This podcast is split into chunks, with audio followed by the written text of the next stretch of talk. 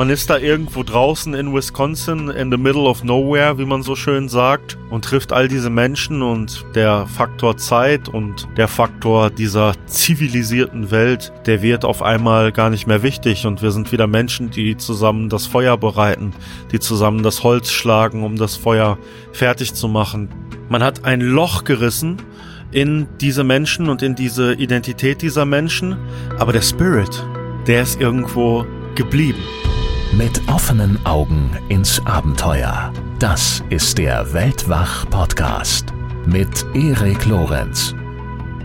Hallo ihr Lieben und herzlich willkommen zu dieser Weltwach-Folge, in der wir uns in eine Region der Welt begeben, in der sich Wälder und Prärien und Seen erstrecken, soweit das Auge reicht. Das sogenannte Land der 10.000 Seen in Minnesota in den USA. Und wir begeben uns dorthin an der Seite von Max Cameo. Einmal mehr ist er bei uns zu Gast. Und wenn er dort am Ufer eines dieser vielen Seen steht in Minnesota, dann überkommt ihn ein ganz besonderes Gefühl. Das wird in dieser Folge auch deutlich. Es ist ein Gefühl der tiefen Verbundenheit zur Natur dort und in allererster Linie auch zu den dort lebenden Menschen. Max nimmt uns in dieser Folge dorthin mit, und zwar ganz konkret zu den dort lebenden Native Americans, den Dakota und den Ojibwe. Er erzählt uns vom Ringen um kulturelle Identität, von traditionellen Zeremonien und von den Herausforderungen, die das heutige Leben dort mit sich bringt. Wir begleiten ihn dabei zum Beispiel zu einem Powwow und zu einer Spitzhüttenzeremonie und hören von der Bedeutung der Native American Flut. Außerdem erfahren wir, wie Max sein Ojibwe Name verliehen wurde. Zwischendurch klingen so ein paar Facetten von Max äh, Vergangenheit an, die ziemlich bewegt war. Wenn ihr darüber mehr erfahren möchtet, ganz konkret, wie sein Weg aussah vom Rotlichtmilieu-Gangster zum YouTube-Star und dann zum Naturschützer, dann hört euch gern Weltwach Episode 267 an, wenn ihr das noch nicht getan habt, von der Unterwelt in den Wald, Streifzüge an den Rand der Gesellschaft mit Max Cameo. Und wenn ihr noch mehr über seinen Lebensweg erfahren möchtet, dann lege ich euch natürlich auch sein kürzlich erschienenes Buch ans Herz, Von der Straße in den Wald, mein krasser Weg vom Gangster zum Naturschützer. Ja, und zu guter Letzt wird Max demnächst auch bei uns in den Reiseflops zu Gast sein in unserer neuen Weltwachshow. Ich empfehle euch, bleibt unbedingt bis zum Ende dran in dieser Folge, die jetzt kommt, denn zum Schluss gibt's noch ein richtig schönes Schmankerl. Also dann viel Spaß und los geht's.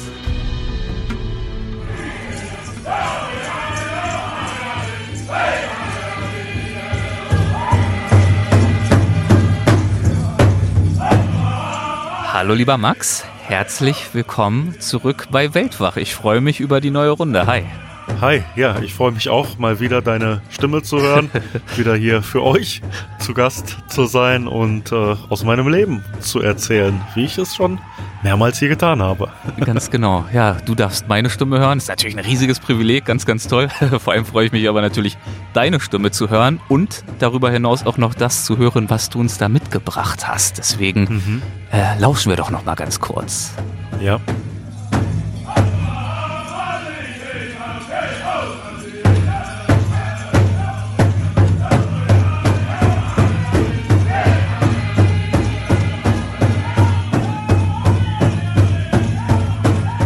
Ja, Max, was hören wir da? Ja, das ist eine Drum Group bei einem Native American Powwow mhm. und zwar einem sehr besonderen Powwow und zwar dem Powwow in Ponima. Ponima ist eine sehr abgelegene Community innerhalb der Red Lake Nation, innerhalb des Red Lake Reservats. Ja. Und das ist das eins der Powwows in den USA, das als das traditionellste gilt. Ja, da sind fast nur Mitglieder aus der Community, die dort leben auch. Und dann als Außenstehender dabei zu sein, ist sehr interessant. Auch eine Ehre. Man kann das natürlich, oder jeder kann dort zu Besuch sein. Nichtsdestotrotz weiß man wahrscheinlich gar nichts von diesem Powwow, wenn man nicht diese Connections in die Community hat, dass einem dann jemand sagt, ey, komm mal vorbei. Ähm, für diejenigen, die es nicht wissen, was ist ein Powwow?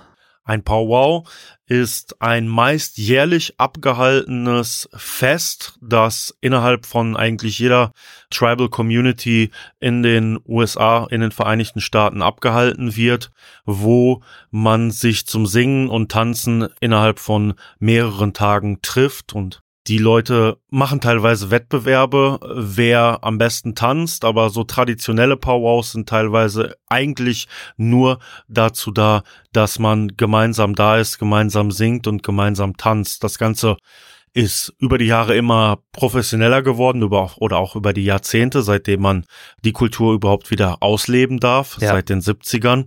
Ähm, das heißt, es sind inzwischen auch so wirkliche Powwow-Arenen in den verschiedenen Nations gebaut worden. Und ja, dieses Powwow in Ponima zählt halt zu den traditionellsten und ja, ist wirklich ergreifend und schön, wenn man da ist und diese Gesänge hört, die Tänze von den Menschen sieht, wenn man sieht, wie alle Menschen zusammenkommen, wenn man sieht und fühlt, wie man selbst auch aufgenommen wird, was einem für eine Liebe und auch Dankbarkeit teilweise entgegengebracht wird. Liebe und Dankbarkeit, warum dir das entgegengebracht wird, dazu kommen wir natürlich gleich noch, aber du hast gerade schon mhm. so schön beschrieben, wie, wie ergreifend sich das auch anfühlt, dort bei diesem Power zu sein. Und ich muss sagen, es, es klingt auch ergreifend, beziehungsweise mitreißend ist vielleicht der bessere Ausdruck. Also das ja. Singen, die Trommeln, dann, ich höre, glaube ich, äh, so, so Klimperglöckchen im Hintergrund. Also eine wahnsinnige Intensität, die diese Musik auch mhm. ausstrahlt. Deswegen beschreib doch vielleicht nochmal, was passiert da gerade in dieser Aufnahme? Wer singt da? Wer macht da welche Art von Musik? Was, was würden wir sehen, wenn wir da wären?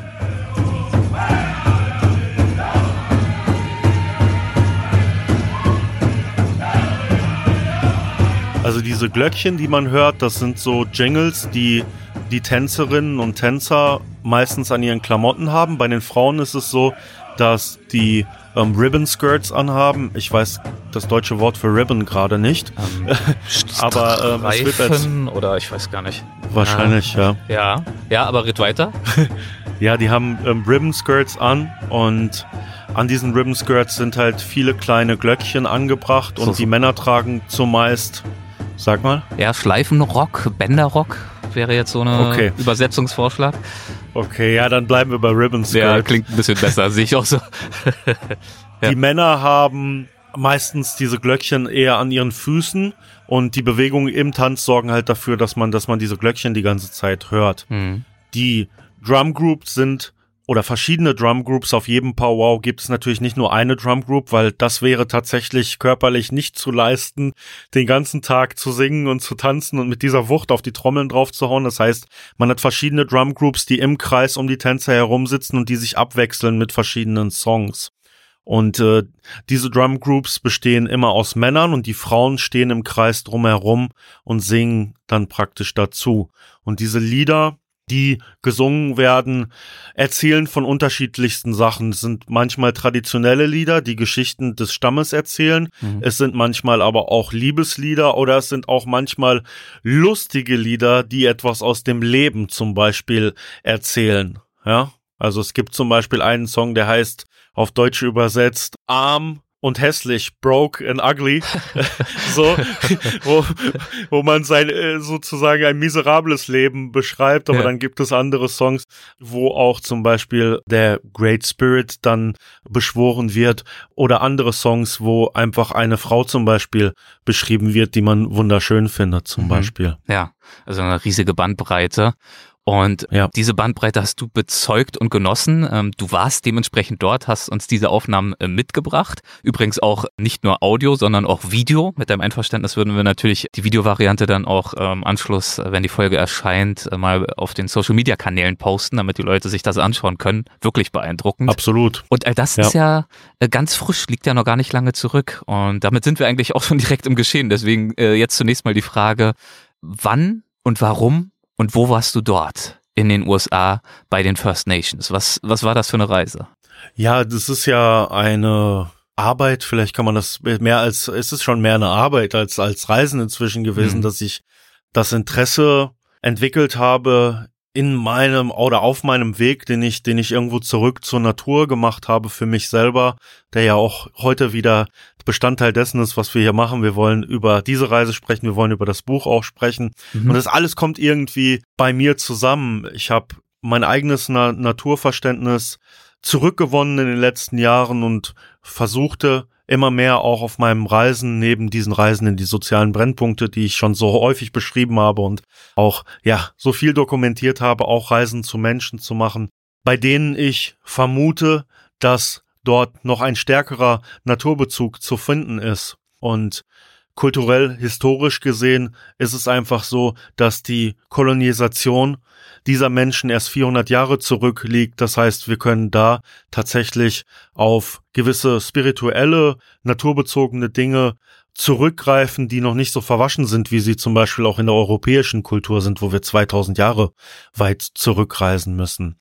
Und das alles hat dazu geführt, dass ich die Navajo Nation, worüber wir auch gesprochen haben, bereist habe, dass ich alte Freundschaften auch zu, zu Natives, die ich auch schon vorher hatte, habe wieder aufleben lassen und einfach mich dahin hab treiben lassen, dass Menschen mich einladen und sagen, besuch uns, leb mit uns und dieses Mal war es dann so, dass ich meine Freunde von der Medawakanto und Dakota Community für ihr Powwow besuchen wollte. Und in diesem Zug habe ich mit meinem Freund Tommy Tomahawk ähm, Reisen unternommen, dann mehr in das Gebiet der Ojibwe, der Anishinaabe, so werden sie auch ausgesprochen. Und das ist oberhalb von Minneapolis ungefähr vier, fünf Stunden entfernt, während die Medawakanto und Dakota, bei denen ich Ehrenmitglied bin, in Minneapolis selber sitzen. Und da sind wir so weit rausgefahren, um all das zu erleben. Aha, okay, dann hast du jetzt schon mal ein paar äh, First Nations äh, in den Ring geworfen, unter anderem, ich werde es wahrscheinlich nicht korrekt aussprechen, aber ich probiere es einfach mal, die Medawakantong Dakota, ist das richtig, so ungefähr? Hilf mir nochmal. Medawakantuan. Okay. Medawakantuan. Und das ist also dann dementsprechend. Jetzt musst du noch einmal Anishinaabe sagen. Anishinaabe. Anishinaabe. Oh, das ist ganz gut. Das ja, ist das gut. ist schon ein bisschen ja. leichter, ja. ja. Okay, aber Fällt dir einfacher. ersteres, ich äh, übergehe es jetzt mal elegant, ist dann also, oder umgehe es, ist nochmal äh, halb äh, korrekt auszusprechen, ist dann also dementsprechend ein Unterstamm der Dakota, die ja wiederum genau. zu den bekanntesten Stammesgruppierungen, würde ich sagen, mal gehören. Zumindest hier bei uns in Genau. Deutschland. Genau, Sioux. Ja. Geschrieben Sioux, wurde früher auch oft so ausgesprochen, was natürlich aber falsch ist. Okay, ähm, Ja, weil Opa Wolfgang immer die Schuhe an, an den Füßen hatte. Die guten Sioux-Schuhe. ganz genau, ganz genau, ja. ähm, und genau dort bist du ja Ehrenmitglied, hast du gerade schon gesagt. Deswegen erscheint dir Ja. dieser Stamm, dieser Unterstamm ja doch auch so einiges zu bedeuten. Deswegen die Frage, Mhm. würdest du uns ein bisschen was erzählen zu diesem Stamm? Ja, ist natürlich jetzt eine sehr vage Frage, aber vielleicht fangen wir tatsächlich mal mit einem Rückblick an. Wo, hast du auch schon angerissen, wo befindet sich zum Beispiel das traditionelle Stammesgebiet dieser Stammesgruppe mhm. und wie sah das Leben dieser Menschen, dieses Stammes äh, früher aus? es ist sogar sehr wichtig, über die Medawakanto und Dakota zu sprechen, Mhm. denn das Gebiet, an dem die oder mein mein Stamm ist ja in Mendota. Mendota liegt ganz nah gelegen am internationalen Flughafen von Minneapolis und St. Paul, wo der Mississippi und der Minnesota River sich treffen. Dort liegt Mendote, so war der alte Name und der neue Name, den man gegeben hat, Mendota. Und man sagt, dass das für die Dakota-Kultur selber ein sehr, sehr wichtiger Punkt ist, denn die Stämme haben diese beiden Flüsse immer benutzt und dadurch, dass diese beiden wichtigen Flüsse, die die Menschen mit Nahrung und allem versorgt haben, dort zusammentreffen, werden die als sehr heilig angesehen, wird dieser Ort als sehr heilig angesehen. Und dadurch, dass sich dort beide Flüsse treffen, war das natürlich für die weißen Siedler auch ein sehr, sehr interessanter Platz, Hm. ja, das heißt, man hat da ganz schnell versucht, dort Fuß zu fassen und ja, erstmal den Handel mit den Leuten aufzubauen. Das ist aber schnell dahin übergegangen, dass man natürlich versucht hat, die Leute auch aus ihrem angestammten Gebiet dort zu vertreiben.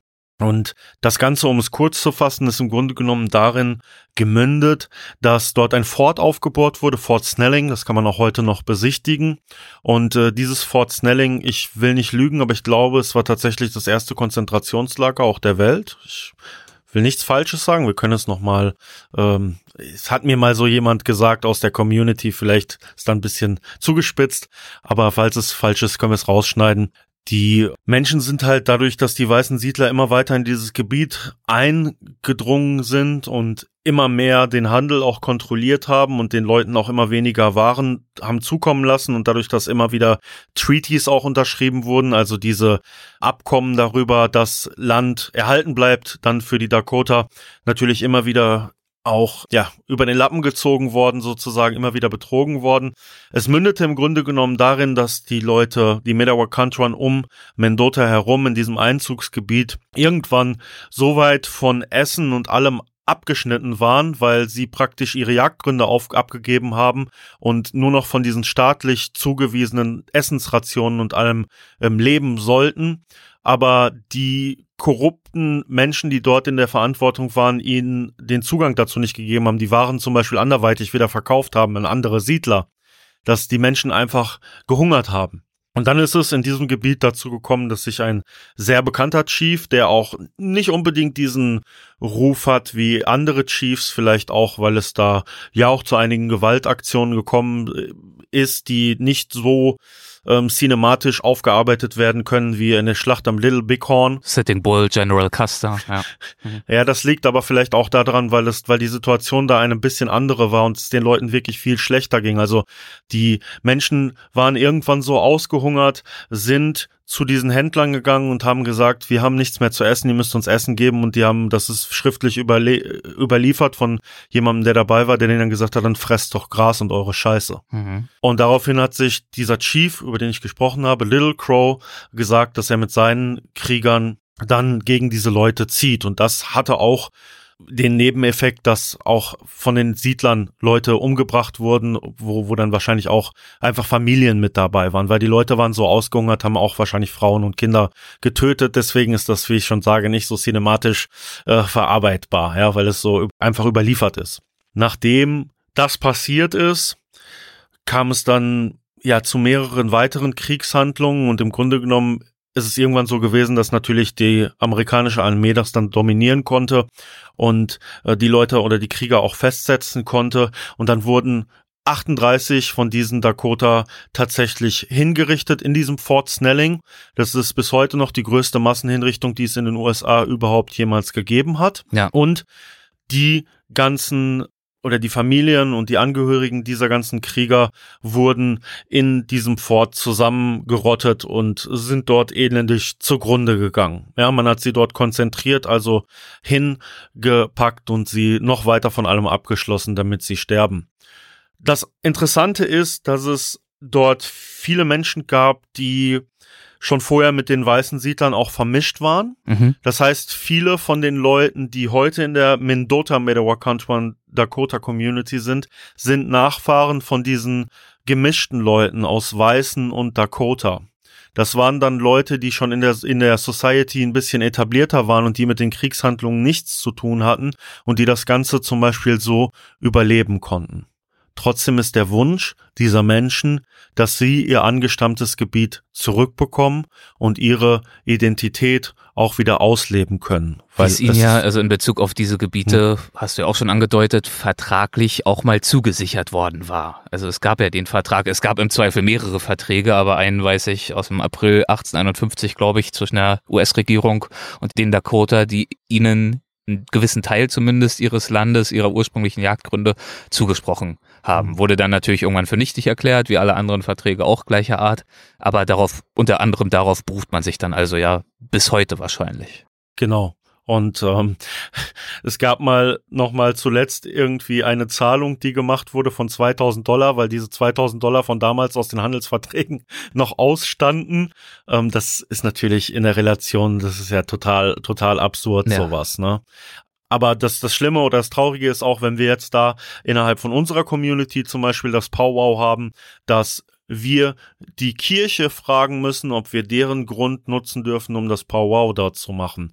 Weil die Kirche gebaut wurde auf den traditionellen Friedhöfen und ähm, rituellen Gründen der Medawakantuan Dakota dort. Also man hat auch versucht, die Religion dort zu installieren, um die Leute zu dominieren. Ja, es ist äh, so ein Kampf auch um den Spirit, um den Glauben irgendwo. Ja, das heißt, wenn die Leute das Gebiet zum Beispiel zurückbekommen würden, dann würde es bedeuten, dass zum Beispiel auch die Kirche wieder weichen muss. Mhm. Da gibt es natürlich viele Leute in den USA, die was dagegen haben. Ne? Ist das heute ein Reservat oder nicht? Nein. Okay, das genau, ist genau das, das, Problem. Nur eine Tribal, in Anführungsstrichen, eine Tribal Community. Ja. Und in Red Lake oder Leech Lake, wo wir dann noch hingereist sind, das sind anerkannte Federal Governed Reservations. Die ja also dann auch da selbst regiert so, werden und selbst verwaltet werden von diesen First Nations. Genau. Der Staat Minnesota, der Bundesstaat, kann dort nichts sagen, da steht nur noch der Staat drüber. Das heißt, sie verwalten sich selber. Mhm. Und die Metawakantuan in Mendota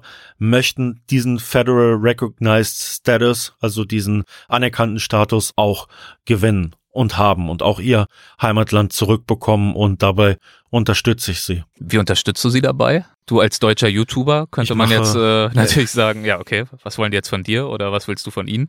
Wie möchtest du ihnen helfen? Konstruktiver gefragt. Ich, ich mache, ich mache viel um, Social Media Arbeit für, für die Leute ehrenamtlich. Ja, das heißt, und mit den Fähigkeiten, die ich zum Beispiel im Grafikdesign habe oder so, mache ich was. Ich habe auch schon mal Vorträge darüber gehalten, wo ich dann Spenden gesammelt habe, die ich der Community hab zugutekommen lassen. Äh, äh, Social Media nur ganz kurz, das heißt nicht nur auf deinen Kanälen schenkst du ihnen Aufmerksamkeit, sondern du unterstützt sie ja, soweit ich weiß, auch aktiv dabei, ihre eigenen Kanäle, ihre eigenen Kommunikationskanäle zu betreuen und zu betreiben. Äh, genau richtig, genau richtig. Ja. ja. Mhm. Und äh, das versuche ich zu machen und ich mache das zusammen mit meinem sehr guten Freund Tommy Tomahawk, der mich ja auch so ein bisschen da mit reingebracht hat. Und Tommy ist einfach, ist mein Bro, wie wir so sagen, mein Bruder. Also wir sind sehr eng. Wir haben den gleichen Humor. Wir haben den gleichen Spirit irgendwie auch, wie wir denken, ja. wie wir agieren. Und auch, wir haben auch das gleiche Energielevel, weil ich glaube, das ist sehr wichtig. Wenn man so viele Aktivitäten hat wie ich, äh, dann braucht man ein bestimmtes Energielevel. Und Tommy hat auch dieses Energielevel, denn Tommy ist nur zum Schlafen zu Hause. Ansonsten ist er den ganzen Tag zwischen allen Reservaten unterwegs und versucht, die ganzen Communities und Menschen zusammenzubringen. Und er ist auch bei den Metawakantuan in Mendota, ist er für die Tribal Relations zuständig. Also das ist eine offizielle Position im Tribe. Also, dass ihr ein vergleichbares Energielevel habt, den Eindruck habe ich auch, denn auch von ihm hast du mir ein kurzes Video zugeschickt. Äh, hör noch mal ganz kurz ja. rein. Ja. Was geht ab, Leute? Max Cameo hier mit einem brandneuen Video. Ich bin hier in Minnesota mit meinem Bruder Tommy Tomahawk. Tommy Tomahawk coming to you from America, Mendota, the Dakota community. We shall uh, well cheapy.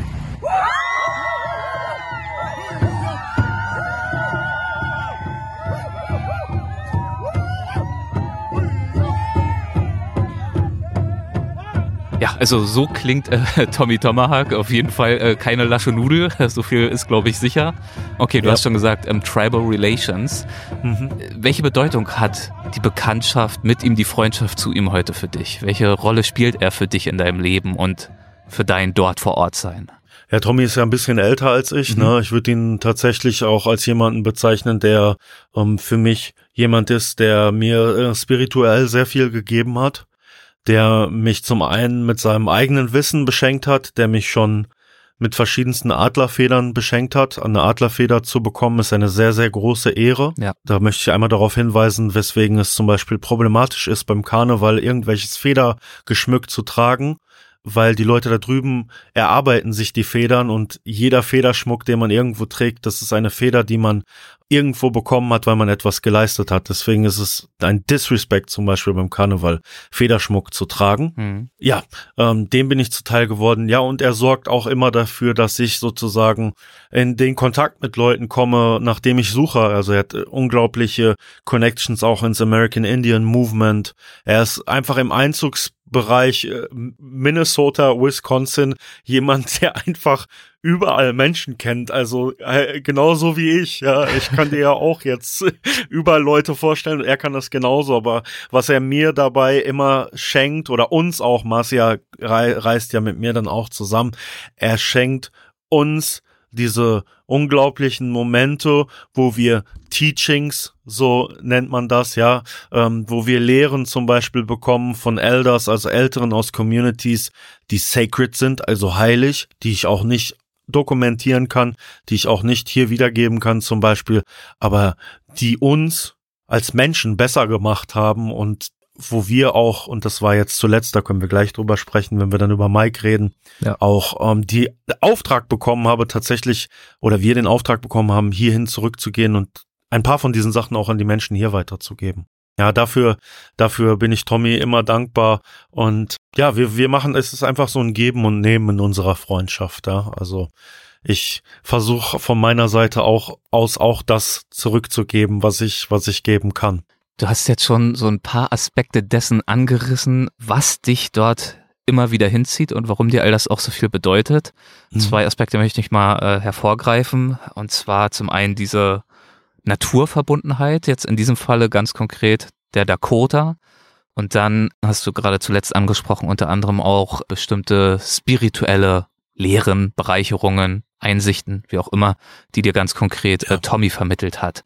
Nun ist, glaube ich, auch jetzt äh, bis hierher im Gespräch schon äh, deutlich geworden, dass du dich auskennst mit der Vergangenheit, mit der Gegenwart, dieser First Nations. Das heißt, du bist, du bist jetzt kein äh, romantisch erklärter, in Anführungszeichen, Indianer-Fan, sondern du interessierst dich wirklich in die mhm. Tiefe gehend für das, was wirklich dort ist, auch politisch, sozial, kulturell in aller Komplexität.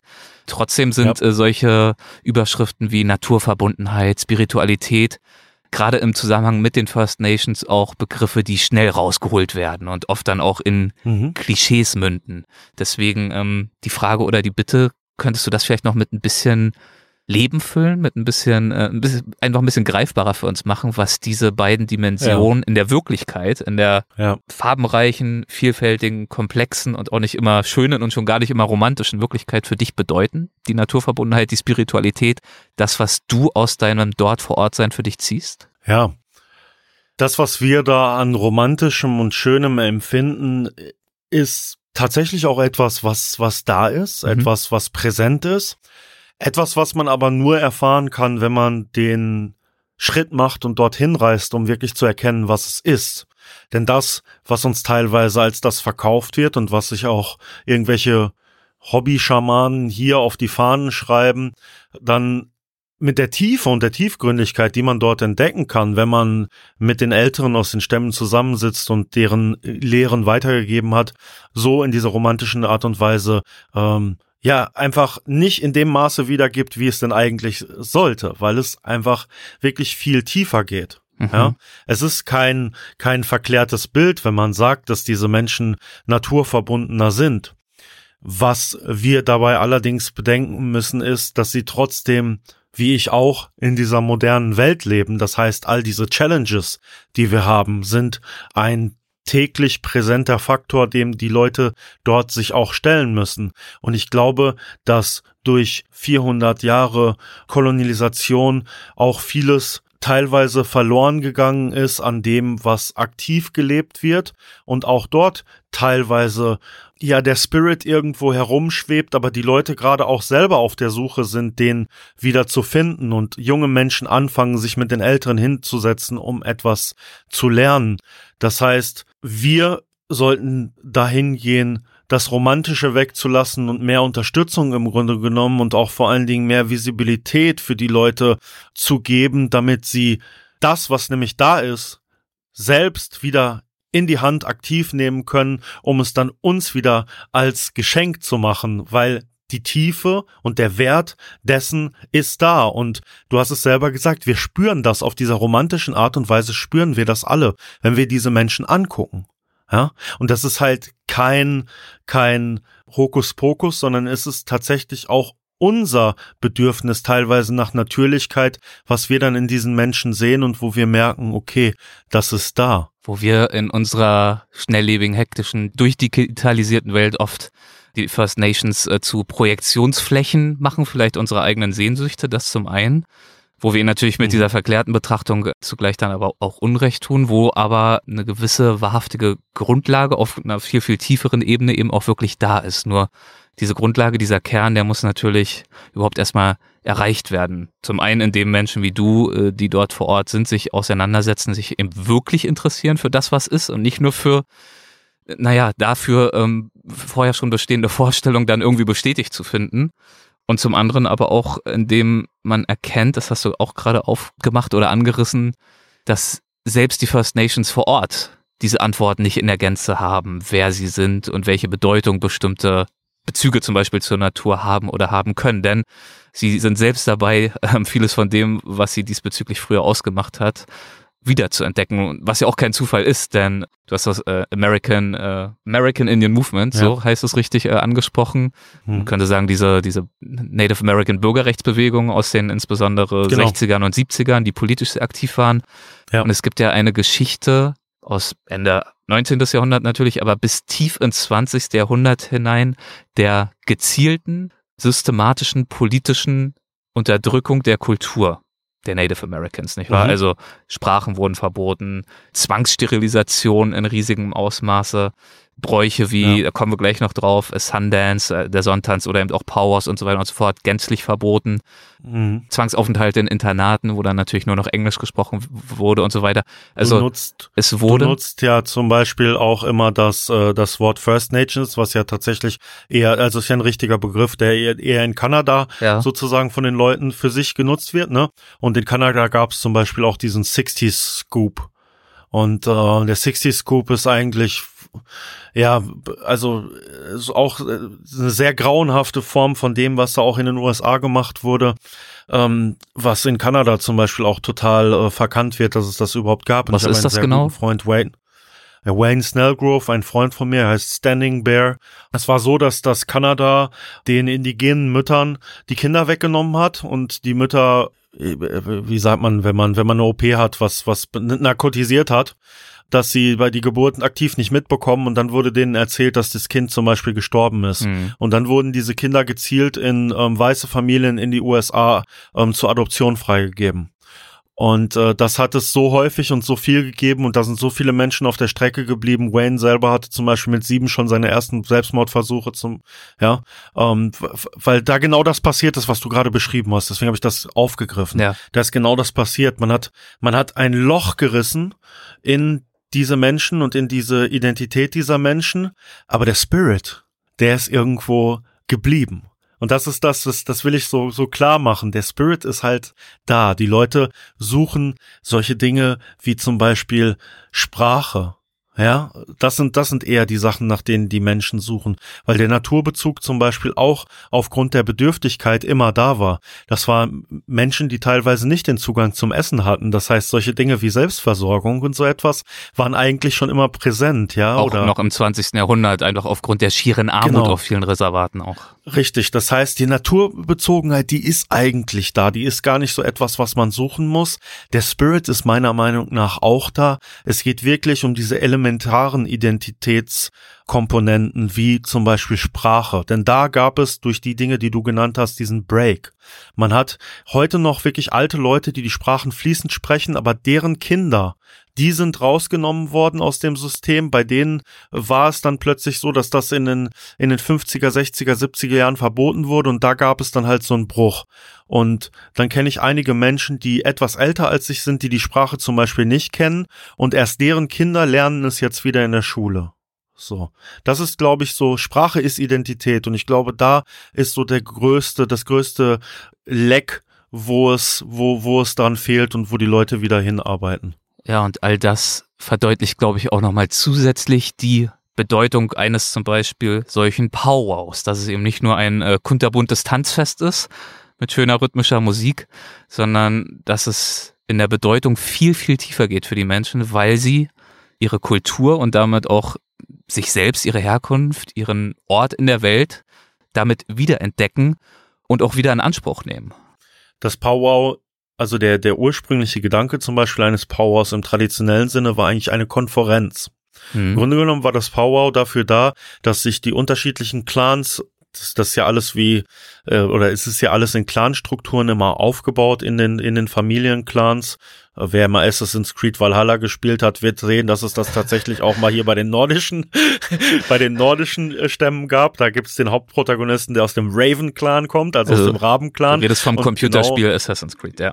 Mhm. Genau, ja. Und äh, genau das haben, finden wir dann auch dort wieder. Das heißt, ähm, die zum Beispiel die die Ojibwe aus der Red Lake Nation, die kommen eigentlich alle aus sieben sieben Clans, zum Beispiel dem Bear Clan, ja, also dem Bären Clan. Und das Power war eigentlich dazu da, dass alle sozusagen zusammenkommen, sich dort treffen und die Konf Konferenz im spirituellen, aber auch im organisatorischen Sinne tatsächlich abhalten.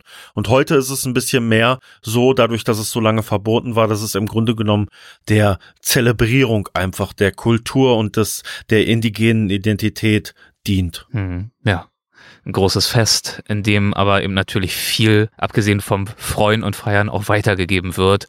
Bräuche, Werte, Musik, Geschichten in den Songs, wie du es ja auch erwähnt hast und so weiter und so fort. Nun war ähm, das Power aber auf dieser Reise natürlich bei weitem nicht ähm, die einzige Art und Weise, wie du ganz tief eingetaucht bist in die Kultur. Ähm, du hast äh, nebenbei auch schon anklingen lassen, äh, dass ihr auch an anderen Orten und in anderen Communities unterwegs wart, äh, wie zum Beispiel auch beim Leech Lake. Also wenn ich das richtig übersetze, klingt jetzt nicht so einladend, ja. der Blutegelsee. Ähm, klingt ein bisschen ungemütlich, aber ich hoffe, äh, war nicht der Fall. Deswegen erzähl mal von diesem See. Wo befindet er sich und äh, was wolltet ihr dort? Ja, also ich gehe da ein bisschen vielleicht erstmal noch auf die, die Geschichte ein. Wir ja. haben ja tatsächlich ganz am Anfang schon aus Red Lake auch dort, wo Leech Lake liegt, dann von deren Powwow, dass diese, diese Musik gehört, ne, also von den Ojibwe. Ah, das war von dort, ne? okay. Danach haben wir dann, ja. genau, das mhm. ist von dort. Ponema mhm. liegt in Red Lake, das ja. heißt, wir waren im Grunde ganz zu Anfang der Folge schon da, dann waren wir jetzt gerade bei meinen Freunden in Dakota ja. und wir fahren jetzt auf dieser Reise in diesem Podcast dann von dem Medawakantuan Dakota, die in Mendota, Minneapolis leben, vier Stunden hoch mit dem Auto Richtung Norden, Richtung Kanada und sind dann ungefähr nochmal drei Stunden von der kanadischen Grenze entfernt und da liegt die Leech Lake Reservation. Mhm. Minnesota allgemein oder der Dakota, Minnesota ist der Name Minnesota kommt von dem Dakota-Namen Minnesota. Das ist davon übernommen. Ja. Ähm, ist ja das Land der 10.000 Seen, sagt man. Das heißt, überall findest du unglaublich riesige Seen, wo du stehst an einem Sandstrand und du kannst das andere Ufer nicht sehen und du denkst, du bist am Meer. Ja, und ähm, diese Reservate teilweise liegen an diesen großen Seen und das eine ist halt die Leech Lake Band of Ojibwe ähm, die am Leech Lake liegt und am Cass Lake. Da gibt es unterschiedliche Seen. Also Leech Lake ist der größte, deswegen wird so genannt. Aber ich für meinen Teil war zum größten Teil der Reise am Cass Lake zum Beispiel, mhm. was aber auch für die Leech Lake Band of Ojibwe auch deren äh, Regierungssitz zum Beispiel ist. Okay. Und dort in dieser Region der 10.000 Seen hast du unter anderem einen Menschen getroffen, den du vorhin auch schon angesprochen hast in einem Nebensatz, nämlich einen der ältesten Spiritual Chiefs dort, Mike. Mhm. Erzähl uns mal von ihm. Genau. Wer ist Mike? Wie und warum hast du ihn kennengelernt? Ja, also es ist im Grunde genommen so, dass ähm, ich Tommy hat mich, bevor ich mal wieder kam, gefragt, was möchtest du machen? Und ich habe ihm gesagt, ich würde halt gerne ähm, die und die Dinge machen. Ich würde in die und die Dinge gerne weiter eintauchen, mehr Verständnis gewinnen. Und er hat dann Mike angerufen und gefragt, ob wir kommen können. Und es ist immer so ein bisschen, ja, die Zeitrechnung ist ein bisschen anders mhm. dieser Menschen. Man kann das nicht vergleichen mit Deutschland, dass man sagt, man trifft sich Freitag um 15 Uhr. Ja, erstens mal, man steht auf mit dem ersten Sonnenstrahl, man geht schlafen, wenn das Licht untergeht und es ist einfach viel ruhiger. Es hat auch was sehr Beruhigendes, wenn man dort ist. Und dann hat er dann in meinem Beisein dann bei Mike angerufen. Ich glaube, es ging dann sein Sohn dran und hat gefragt, ob wir kommen können. Und dann haben die gesagt, ja, kommt Freitag Nachmittag. Das hat Tommy aber ausgereicht um zu wissen, wann wir kommen sollen. Für mich war das so ein bisschen so mit, ja, okay, alles klar. Ne? Ich muss mich dann auch teilweise, wenn ich da bin, immer erst wieder gewöhnen. Also ich brauche auch meine Akklimatisierungszeit, weil ich komme hier aus diesem durchgetakteten Deutschland ja. und ähm, ja, wie Freitagnachmittag. Wo soll ich das denn jetzt hier genau in meinem Google-Kalender ja, eintragen? immer. so so gefühlt genau so. Ja. Es ist es ist natürlich, es ist nichts, wo ich mich bei fremd fühle. Hm. Es ist immer nur einfach wieder so, dass man mir gefühlt so eine Maske vom Kopf nimmt und mir mich mein Gehirn mal wieder am wahren Leben schnuppern lässt, ja. Sehr gut Wenn ich dann solche ja. Dinge habe, ja, und dann ist es dann auch so, dann macht man das einfach, dann fährt man fährt man dorthin und man erreicht niemanden auf dem Telefon, man weiß nicht, weil es halt ein, es ist jemand äh, sehr honoriertes in der Community, man geht auch nicht einfach zur Tür, ja, weil also um das Haus herum, die Spirits und das alles, das da ist, das möchte man auch nicht stören. Und dann sitzt man so eine halbe Stunde im Auto und dann sieht man, ach, der sitzt ja schon auf der Veranda. und dann geht man aus dem Auto raus und geht dann hin. Mhm. Und dann, es ist alles sehr, sehr, sehr, sehr langsam und ähm, ja, sehr ehrfürchtig, sehr respektvoll. Ja, auch der Umgang dann mit diesen Elders, mit diesen älteren Menschen, auch wie sie einem gegenüberkommen. Man nimmt sich, und das ist für uns sehr wichtig zu lernen, weil wir das fair lernen, man nimmt sich wirklich auch die Zeit, einander zuzuhören, man nimmt sich die Zeit, sich vorzustellen mhm. und man gibt der anderen Person auch die Zeit, auch die Vorstellung der anderen Person entgegenzunehmen. Ja, und dann kann es auch schon mal dauern, dass es überhaupt drei Stunden dauert, bis es überhaupt mal in so eine Art Zeremonie dann zum Beispiel reingeht. Ja, einfach weil man Gespräche führt, wie sie eher früher am Lagerfeuer gesprochen wurden. Das klingt jetzt romantisiert, aber um das mal so zu sagen, also die Art und Weise, wie wir kommuniziert haben, bevor wir Handys hatten und alles so schnell gehen müssten, diese Art von Kommunikation, die findet man, wenn man mit solchen Elders aus diesen Communities zusammentrifft. Ja, wirklich Gespräche mit Muße, nicht wahr? Also Muße ist ja so ein schöner Genau. Begriff, finde ich, wo man immer wieder schön verdeutlichen kann. Äh, Mut zur Muße, was ja nichts äh, zu tun hat mit, mit Nichtstun und Langeweile, sondern einfach, so, also mir fällt es auch sehr schwer im Alltag, Raum zu schaffen für Muße, für, für Ja. äh, quasi produktives Nichtstun, so würde ich es vielleicht mal sagen. Und wenn man das verbinden kann mit einem Gespräch, das sich wirklich äh, in einem ganz eigenen Tempo, mit einer ganz eigenen Dynamik entfalten kann oder auch mal nicht, sondern verweilt oder dann geht's wieder weiter, kann ich mir vorstellen, ist kraftvoll, weil es eben bei uns so selten geworden ist. Genau, man, man bekommt sofort ein ganz anderes Gefühl auch für den Moment, den man gerade lebt. Und dann erzählt man sich aus seinem Leben. Man erzählt vielleicht Geschichten, man erzählt Dinge, die man, die man erlebt hat und gibt einfach so einen kleinen Overview auch über das, was man tut. Und irgendwann dann fängt Mike an, seine Pfeife herauszuholen und man muss oder man bringt, man muss nicht, man bringt Geschenke auch mit, bevor man dorthin geht. Die Geschenke sind keine Geldgeschenke, es geht einfach zum Beispiel um Essen. Wir haben Erdbeeren mitgebracht, wir haben Blaubeeren mitgebracht, wir haben ein bisschen was zu essen mitgebracht. Ja. Und diese Offerings, so nennt man das, die gibt man. Und man, wir haben auch rituellen Tabak und ähm, Präriesalbei mitgebracht, der dann geräuchert wird. Und dann fängt er an, seine Pfeife zu stopfen und Züge an dieser Pfeife zu nehmen. Und dann bekommt er vom Spirit die Erlaubnis, dir dann auch Teachings weiterzugeben. Ne? Mhm. das Räuchern von, von, von, von Sage, also das, was wir als Salbei bezeichnen, ist dort nicht de, deren Sage. Also der Präriesalbei ist Wermut, den sie dort Aha. verbrennen. Ja. Ja, aber er wird dort Sage genannt und den haben wir am Tag vorher zusammen mit anderen Nadeln gesammelt, um das denen als Offering zu machen. Also wir sind auch nicht in einen Laden gegangen und haben Sachen gekauft, sondern Tommy und ich sind vorher raus in die Natur gegangen und haben den Sage mit unserer eigenen Hand gepflückt, weil wir auch zu solchen heiligen Leuten nicht gehen können und zum Beispiel industriell produzierte Dinge geben können. Die Dinge müssen alle einen guten Spirit haben. Wenn wir rausgehen und diesen, diesen Sage dann harvesten. Ich habe immer das Problem, wenn ich über Dinge habe, die ich in Englisch, dann ist mein Gehirn immer darauf. No ernten. worries, mate. Genau, ernten. Ja. Ja, wenn wir den ernten, dann versuchen wir zum Beispiel nichts Negatives zu denken, weil wir dann auch daran glauben, dass das Negative, was wir da reingelegt haben, wenn wir negative Dinge denken, dann an diese Leute weitergegeben wird. Mhm. Ja, und das macht so etwas auch wieder ganz anders. Man fängt an, Dinge mit einer anderen Intention zu machen. Und dann geben wir das halt weiter und dann empfangen wir von dieser Person Teachings. Und das sind Sachen, die zum Beispiel auch für seine eigene Familie gelten oder Dinge oder Leute, die ihn aufsuchen. Er hilft zum Beispiel auch vielen Leuten, wenn äh, Menschen beerdigt werden. Ja, dann kommt er sozusagen als derjenige, der dann dafür da ist, die, den, den Spirit der Person dann in die andere, andere Welt zu geleiten für den guten Übergang, weil er erstens mal seiner Sprache komplett mächtig ist. Ne? Er spricht, spricht fließend Ojibwe. Ja? Und weil er diese initiierten alten rituellen Bräuche auch kennt, die er auch inzwischen an seinen Sohn weitergibt.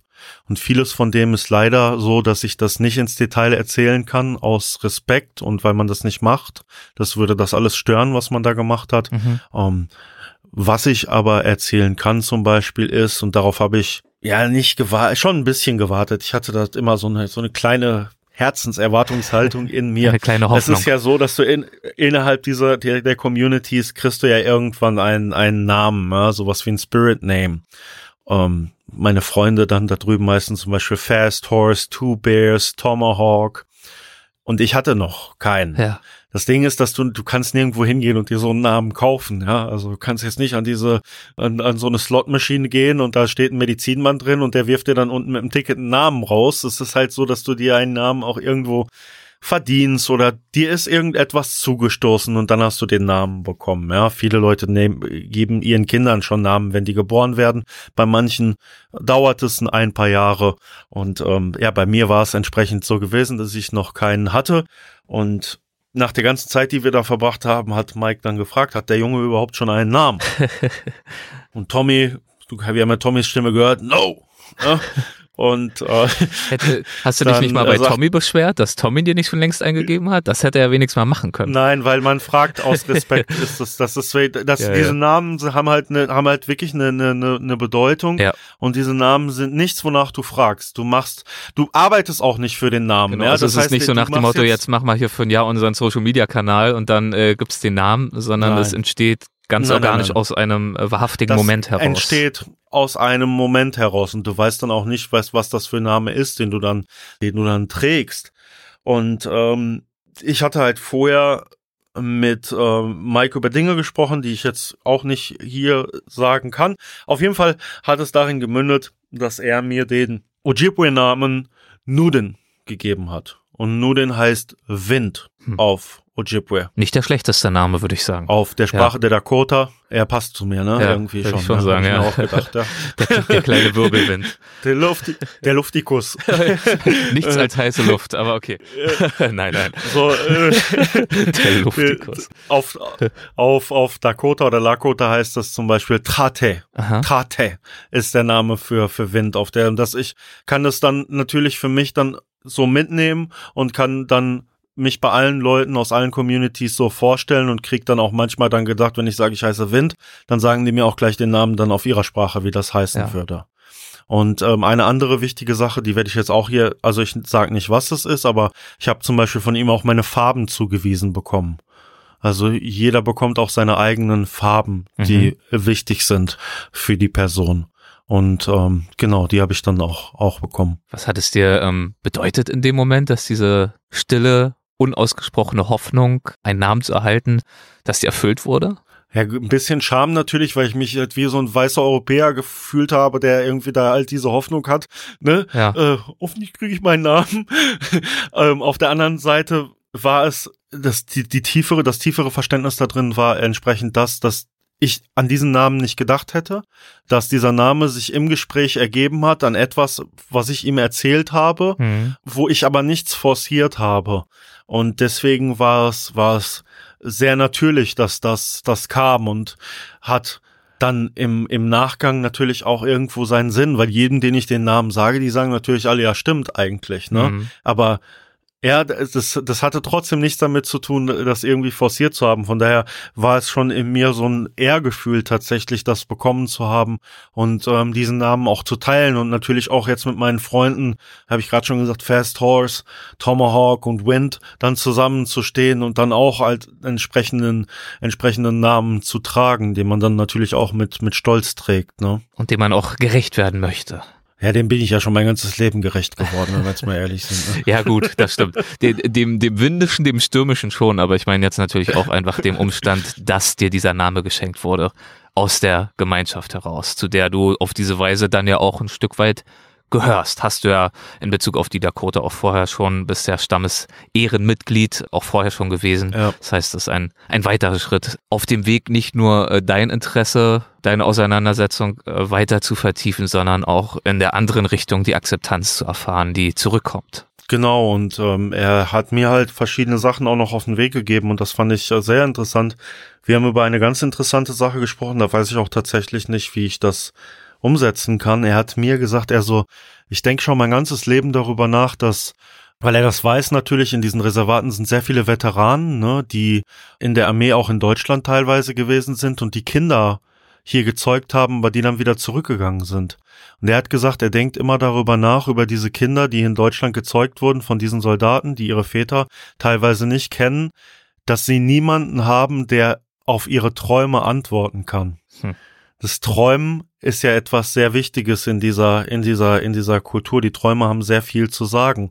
Und er sorgte sich darum, dass es hier Menschen gibt, die vielleicht diese Verbindung nach da haben, dazu keinen Bezug haben, aber Träume haben, die vielleicht immer unbeantwortet werden können. Und er hat mir gesagt, vielleicht kann ich zurückgehen und diesen Menschen, diesen Menschen zum Beispiel helfen oder irgendwas zu geben, weil ich praktisch mit den Teachings, die ich bekommen habe, von ihm dazu initiiert wurde, auch etwas von diesem Spirit von den Anishinaabe jetzt, also von den Ojibwe, auch nach hier zu tragen. Ja, und er hat auch ähm, eine für das die Dokumentation, die ich darüber mache, eine eine wichtige Botschaft auch an die Leute an die Leute gesendet, wo er viele wichtige Dinge gesagt hat, an die wir uns halten sollen und dass wir zurückkommen sollen zu den zu den alten Spirits und den alten Wegen und dass das das ist, wie wir die Welt retten können. So.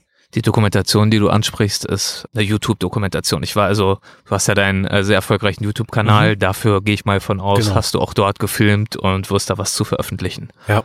Und ähm, Mike, ähm, du hast jetzt hier über ihn gesprochen. Du hast uns auch eine Tonaufnahme von ihm mitgebracht. Deshalb würde ich vorschlagen, genau. wir hören uns mal kurz an, wie er klingt.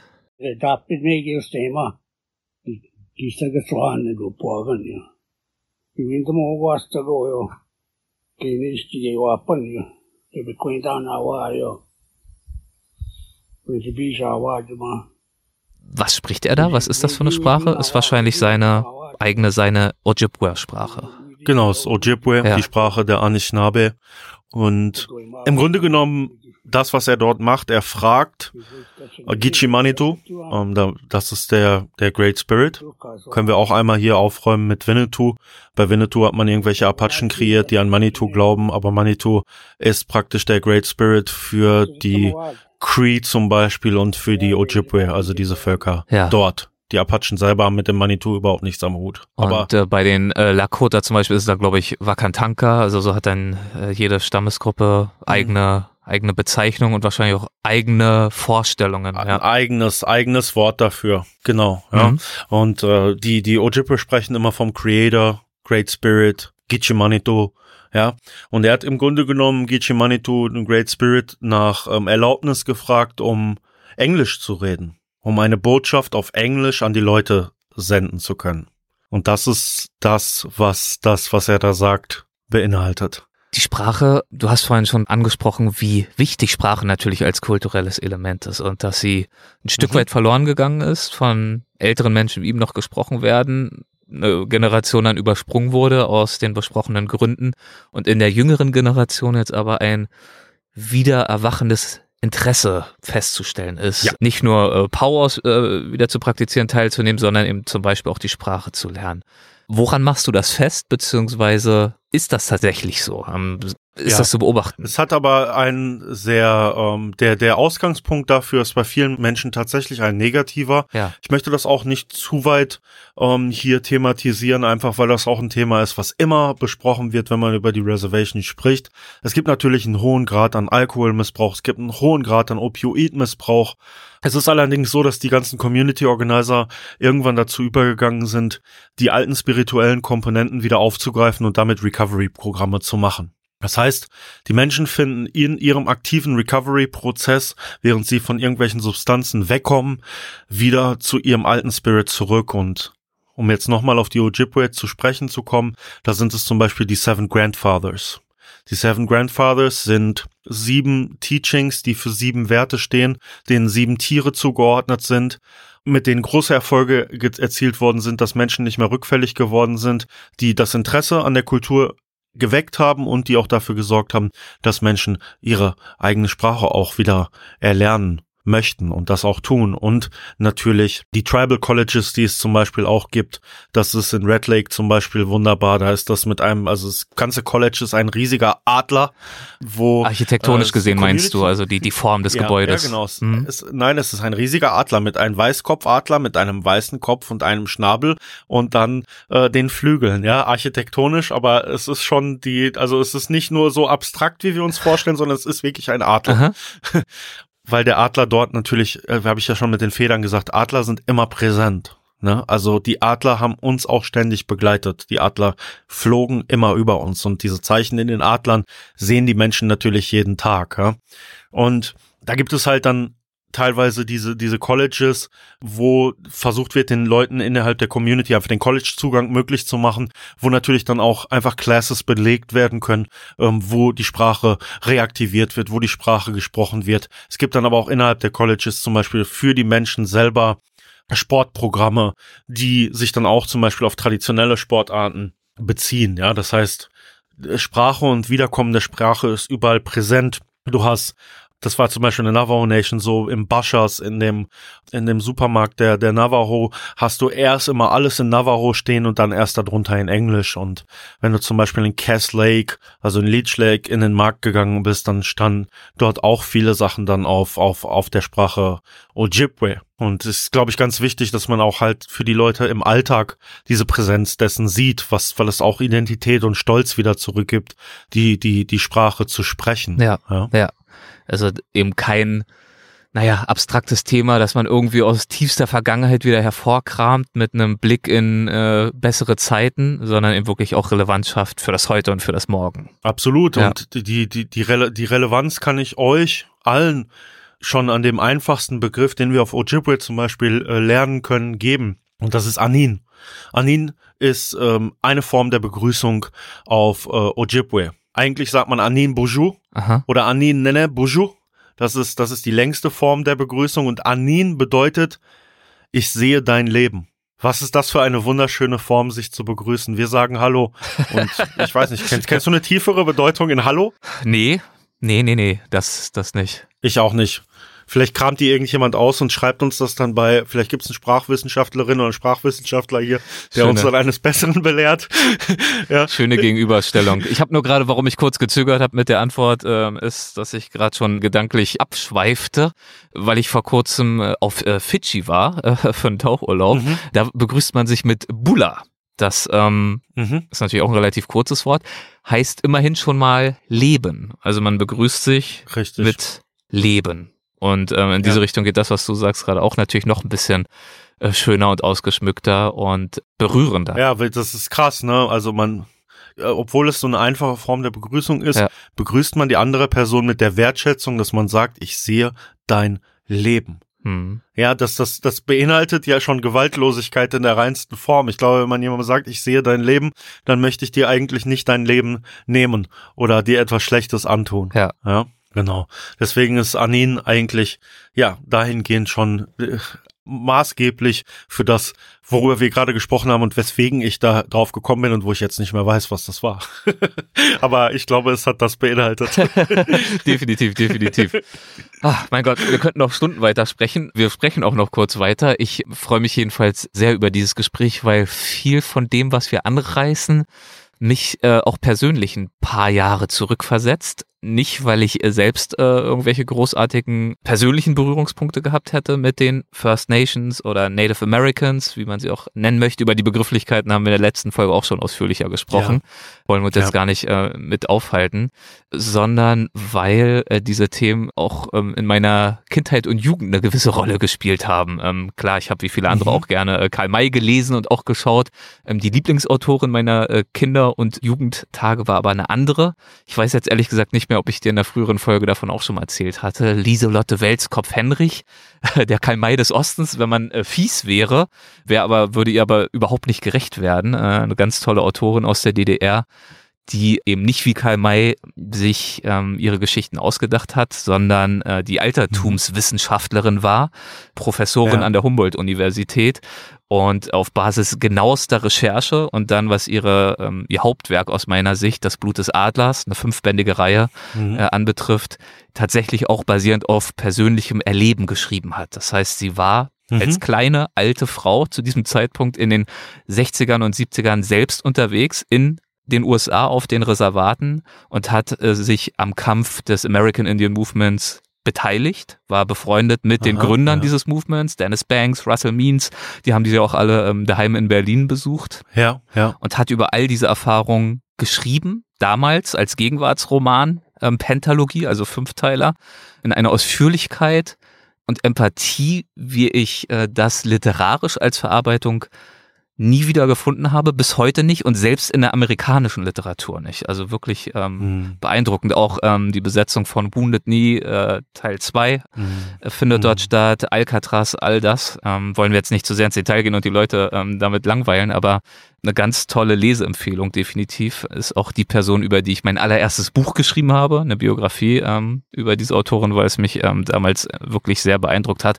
Und genau da kommen viele dieser Themen, die wir jetzt äh, angerissen haben, natürlich auch vor. Also eben die eine Zwangssterilisation, das ganze Unwesen, das das FBI zum Teil auf den Reservaten getrieben hat, aber auch ganz viele kulturelle äh, Facetten, also Powwow, Schwitzhüttenzeremonien, Sonnentanz und so weiter und so fort. Mhm. Hast du ja auch ganz viel auch auf dieser Reise von miterlebt. Ja, und vor allen Dingen war ich ja in Little Earth. Little Earth war oder ähm, war das das erste Housing Project für Native Americans in äh, Minneapolis, weil dort so viele Leute aus den Reservaten zusammenkamen, dass Little Earth gegründet wurde. Und Little Earth ist der Gründungspunkt vom American Indian Movement. Mhm. Und äh, Tommy und ich waren abends mit anderen Freunden von uns, Rachel Thunder und äh, Vin Dion und anderen Leuten äh, beim Start ähm, der Rallye für Leonard Peltier auf Washington. Ja. Wir haben an dem Abend gesungen und getanzt und ähm, die Aktivisten nach Washington geschickt, um für die Freilassung dann von Leonard Peltier ähm, dort zu protestieren. Der seit, ich glaube, den 70ern in Genau. Haft sitzt, Hochsicherheitsgefängnisse, für den angeblichen Mord an, ich glaube, zwei FBI-Agenten auf Genau. Reservatsgebiet. Bis heute hochgradig umstritten, bis hin zu ernsthaft angezweifelt, dass er diese Morde begangen hat. Und er Ja. gilt weiterhin als politischer Gefangener. Und ähm, naja, Genau. seit Jahrzehnten wird darum gerungen, dass er endlich freigegeben äh, äh, wird. Genau. Du wolltest zur Schwitzhütte. Ich habe versucht, Nehme eine etwas äh, lavierende, meandernde Überleitung zu schaffen zu weiteren. Zeremonien, äh, an denen du auch äh, teilnehmen durftest, auch auf dieser aktuellen Reise, eben zum Beispiel an einer Mhm. Spitzhüttenzeremonie und auch an einer Sonnentanzzeremonie, die ja auch was ganz Besonderes ist. Womit wir haben jetzt wahrscheinlich nicht mehr die Zeit, über alles ganz ausführlich zu sprechen, aber ein bisschen Zeit nehmen wir uns schon noch, würde ich sagen. Ähm, womit würdest du gerne anfangen? Ja, wir können über die ähm, Sweat Lodge äh, sprechen, weil Sundance und das alles, würde ich schon sagen, sind solche Sacred ähm, Sachen. So, ich kann auch über die Schwitzhütte, also zum zum Ritual selber. Ich kann nur zu dem Aufbau und der Bedeutung und dem allen. Ich kann so ein bisschen von außerhalb der Hü- Hütte berichten, Ja, mach nur das mal. nur nicht von von innen, weil man das nicht macht. Ja, aber es war ganz lustig. Ähm, wir waren gar nicht darauf vorbereitet. Wir kamen samstags spätabends in ähm, Minneapolis an und ähm, haben dann noch unsere Freunde kurz besucht, ein, zwei Stunden. Mietwagen genommen, hat alles äh, vorzüglich, vortrefflich geklappt, also war super. Ja, also kein Reiseflop. Ja. Schade, verdammt. Alles, alles super. Ich lauere ja jetzt, seit wir mit diesem Format gestartet haben, immer darauf, dass hoffentlich auch mal irgendwas schiefgegangen ist. Naja, wir werden mal sehen. Ist ja auch. Ist ja auch. Aber nicht da, auf anderen Reisen auf jeden Fall. Naja, auf jeden Fall haben wir uns dann, haben wir uns dann ähm, zusammen getroffen, nochmal einmal kurz begrüßt. Schön, dass wir da sind, haben uns bei unserem ähm, Fotografenfreund Steve Allen getroffen, Ja. zusammen mit Tommy. Und äh, dann sind wir ins Hotel gegangen und äh, am nächsten Tag hat Tommy dann gesagt, ja, morgen äh, fahren wir nach Wisconsin, machen Ceremony. Ja, ja, Bro, ein bisschen Jetlag habe ich noch, ne? So, so, so. Aber Wisconsin und die, die weiß ja selber, wie das ist. In zweieinhalb Stunden Fahrt nach Wisconsin ist gefühlt im amerikanischen äh, Verkehr so, als würde ich von äh, Gelsenkirchen nach Oberhausen fahren. es ist, es geht einfach entspannter. Ja, ja, ja. Und mh, dann ähm, fuhren wir, fuhren wir raus und dann sagte er, ja, wir machen auf jeden Fall Sweat Lodge heute. Dann hab ich gedacht, okay, Bro, so finde ich gut, weil kann auf jeden Fall den ganzen Reisestress sofort ausschwitzen, Ja. so. Ist aber natürlich auch he- heftig, ne? Also wenn du das Jetlag noch in den Knochen hast und ich kenne ja auch die Zeitrechnung da drüben, ich weiß, dann Ceremony ist Afternoon, aber dann wirklich gefühlt erst abends und vorher, ne, müssen wir alles noch vorbereiten und so. Naja, Es zieht sich, Fall. klar. Lagerfeuer, die Ja, Steine erwärmen, die Hütte vorbereiten, ja. All das, Das genau. Wir kamen dann bei Al, den ich, Ja. den ich, den ich auch noch nicht kannte, an. Und ähm, ich habe dann erstmal äh, für ihn und seine Frau ähm, Flöte gespielt, tatsächlich meine Native American Flute, ne, um den Leuten auch ein bisschen Dankbarkeit zu zeigen und ähm, auch ein Geschenk zu machen, dass man, dass man dann da ist. Die Flöte habe ich im Übrigen seiner Frau dann am Ende auch vermacht. Dann hatte ich schon eine Flöte weniger für die Reise. Konnte ich keine mehr verschenken, weil ich nur drei dabei hatte in meinem Handgepäck. Aha, ja, Ich musste ja auch noch beim Powwow spielen und so. ja. Und ähm, ja, dann haben wir uns, dann haben wir uns auch da erstmal alle zusammengesetzt und erzählt, was, was, was wir machen, wer wir sind, woher wir kommen, wohin wir gehen. Und ja, dann fängt man langsam an, sich dann zu unterhalten. Und dann hat ähm, El mir selber erzählt, wie er auf seinen spirituellen Pfad gegangen ist. Er selber hat auch für die Regierung tatsächlich gearbeitet, Mhm. ja.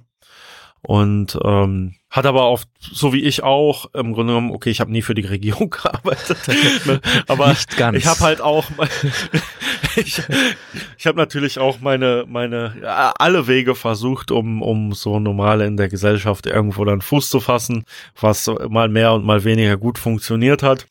Und ähm, er hat auch gesehen, dass im Grunde genommen ihm das keine innere Befriedigung, keine innere Zufriedenheit gibt. Mhm. Und parallel dazu kam bei ihm ähm, auch eine Ab Alkoholabhängigkeit zusammen mit seinem Bruder.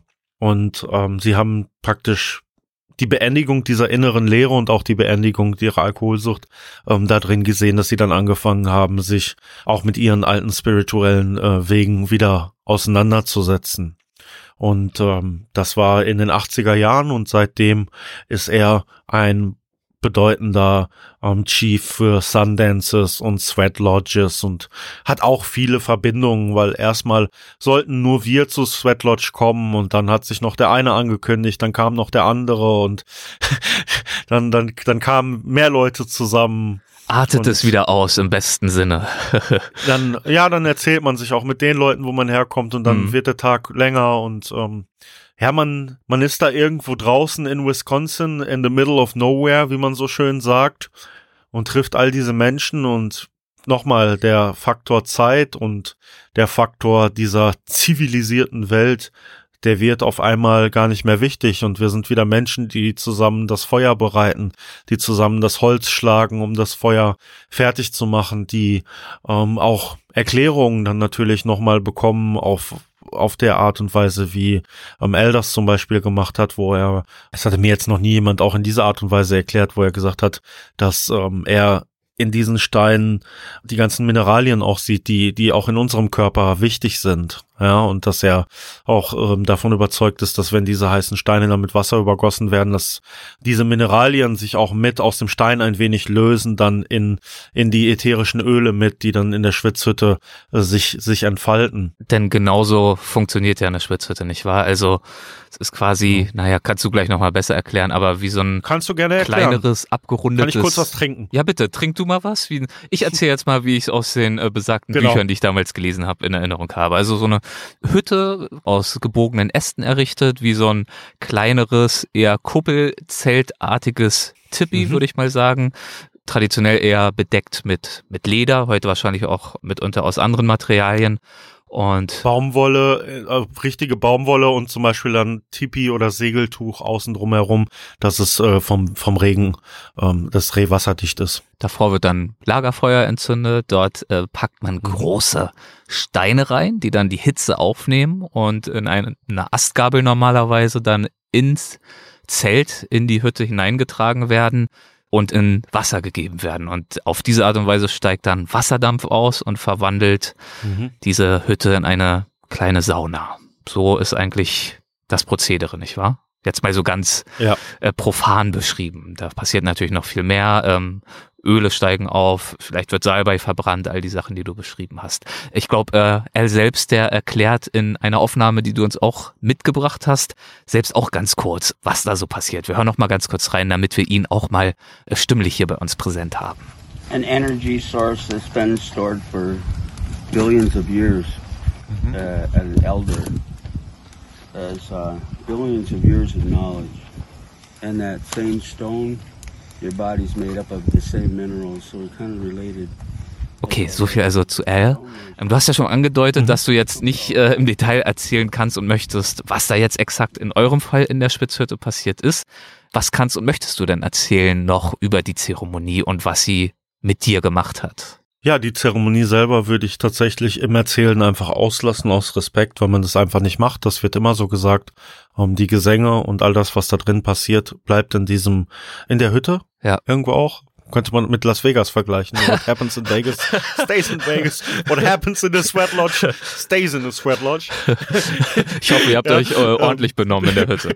Nein, im spirituellen Sinne natürlich, ja. Es ist wirklich sehr sacred und ähm, du brauchst halt natürlich auch einen Chief, der das anleiten kann, der halt die alten Gesänge und das alles auch kann. Mhm. Ne? Das, ja, deswegen wird das, wird das einfach nicht gefilmt und Leute erzählen teilweise auch Dinge von sich in der Lodge, die sie sonst mit anderen Menschen nicht teilen würden.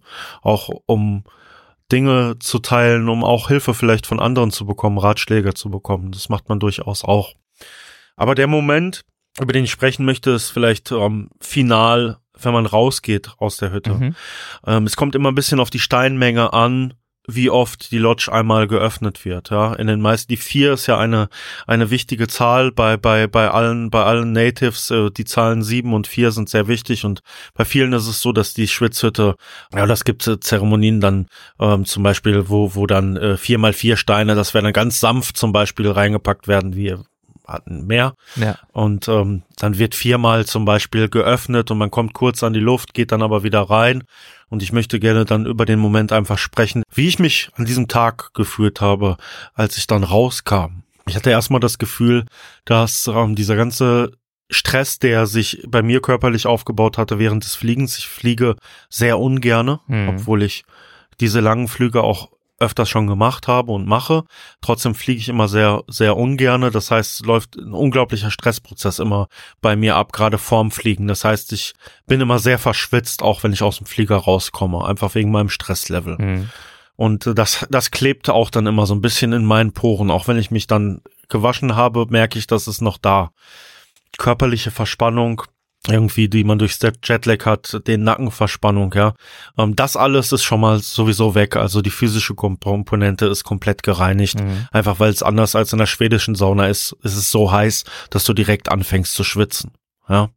Dann die geistige Komponente ist einfach, dass man sich unglaublich frei fühlt, dass man sich wirklich geistig gereinigt fühlt, dass man, und das war, glaube ich, dann auch wichtig für diese Reise, ich hatte vorher echt stressige Wochen auch, bevor ich geflogen bin. Es waren keine einfachen Wochen für mich.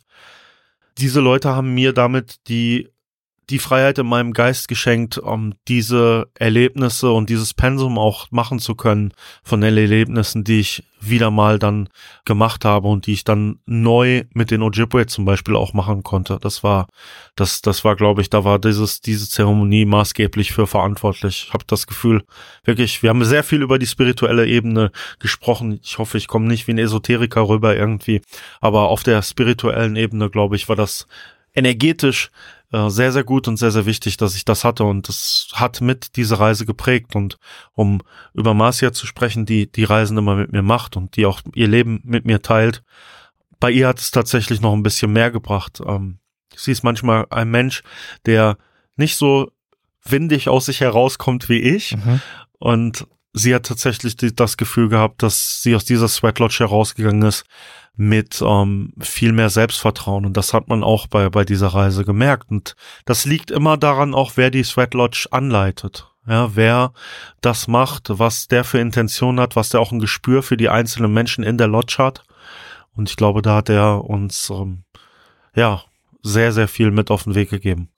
Du hast erwähnt, dass du Els Frau was, glaube ich, nicht wahr? Ähm, eine deiner Genau. Native Flutes, deiner Flöten geschenkt Mhm.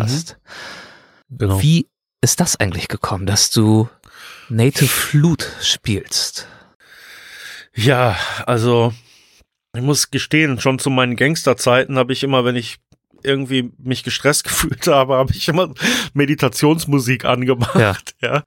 Und äh, diese Native Flute Songs, die waren auch schon immer dabei und ich glaube, ich höre schon, weiß ich nicht, seit über zehn Jahren höre ich höre ich diese Musik und ähm, Erinnerst du dich, als du das erste Mal Native Flute gehört hast, was du damals nee, empfunden hast? Nein. nee, ich kann mich ich kann mich tatsächlich nicht erinnern, wann es das erste Mal war. Ich sag ja, Ja. ich habe das früher eher für zurück. mich benutzt zum runterkommen, ja. Also offiziell So, der, der, der Gangster, der Hip-Hopper, der was auch immer und äh, fett die Mucke in deinen Sportskarren aufgedreht und dann zu Hause heimlich hast du dann die, die Genau. Flötenmusik genossen.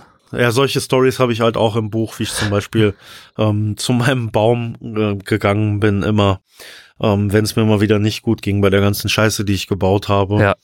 Ja, und die, die, das hat mich immer begleitet und irgendwann war es jemand bei den Navajo, der mir gesagt hat, so, warum, warum spielst du denn eigentlich nicht selber? Ne, weil ich darüber sprach und gesagt habe, boah, ich, ich äh, höre die Flöte so gerne, ich finde es voll schön und und dann war es jemand, der mir sagte, so, das ist gar nicht so schwer, probier's doch einfach aus, ne? Und dann habe ich mir meine erste Flöte besorgt Ja, und so wie ich halt bin, ne, wenn ich dann was mache, dann mache ich es auch richtig. Und dann habe ich mir tatsächlich auch mit Hilfe von einem äh, Diné oder Navajo-Freund von mir, Calvin Mockingbird, der ähm, Grammy-nominated auch ist mit seinem mit seinem Flötenspiel und äh, seiner seiner Band, äh, mit seiner Hilfe dann und noch jemandem aus den Niederlanden, äh, Michael, einem anderen Freund von mir, sehr schnell dann auch das Spielen selber beigebracht. Und äh, es ist inzwischen auch ein Ritual für mich, wenn ich morgens aufstehe und ähm, auf meiner Terrasse die Vögel begrüße, dann spiele ich immer Flöte.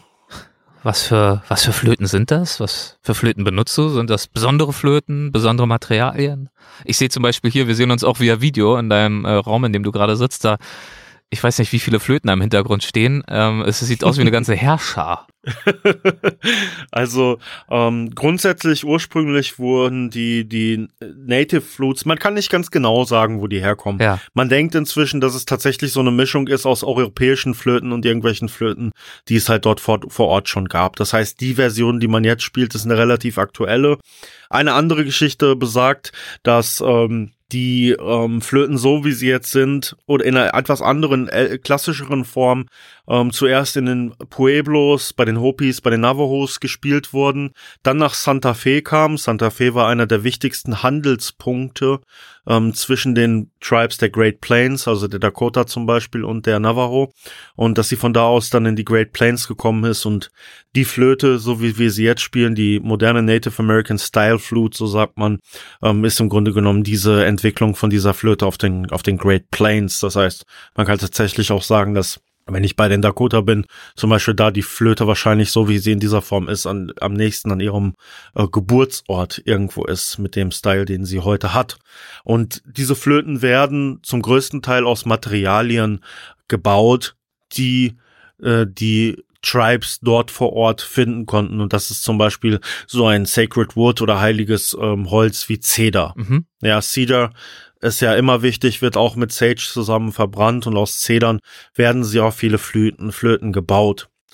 Jetzt ist natürlich das Problem, dass wir hier in Europa zum Teil ganz andere klimatische Verhältnisse haben. Das heißt, ähm, ich habe hier teilweise Flöten, die ich eher spiele, die zum Beispiel aus Walnuss oder Eiche gemacht sind. Ja, während ich, äh, wenn ich da drüben bin, eher meine meine Zederflöten zum Beispiel mitnehme, weil jede Flöte absorbiert ja auch irgendwo den Speichel, den man reinbläst und ähm, Deswegen muss man da ein bisschen drauf achten, dass das ein bisschen an die klimatischen Verhältnisse äh, angepasst ist, dass die Töne auch gut getroffen werden. Ja, und äh, wie gut du die Töne triffst, davon kann man sich unter anderem bei dir auch äh, auf Instagram überzeugen. Ähm, da veröffentlichst du ja gelegentlich auch Songs, die du spielst. Ja.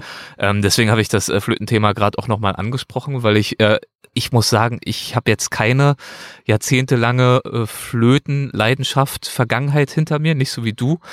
Aber äh, wann immer du ähm, dort mal so ein Video raushaust, mit der entsprechenden Audiospur natürlich, ich bleib immer hängen und es klingt hm. wunderschön. Es klingt so warm und voll und erdend und beruhigend. Mhm. Ähm, ist wirklich ganz, ganz toll. Ja. Warum spielst du heute noch gerne Flöte und warum veröffentlichst du das auch? Ähm, möchtest du, möchtest du mit dem Flötenspielen irgendwas aussagen, irgendwas bewirken bei den Zuhörerinnen und Zuhörern? Machst du es vor allem für dich selbst? Was bedeutet dir das Spielen heute?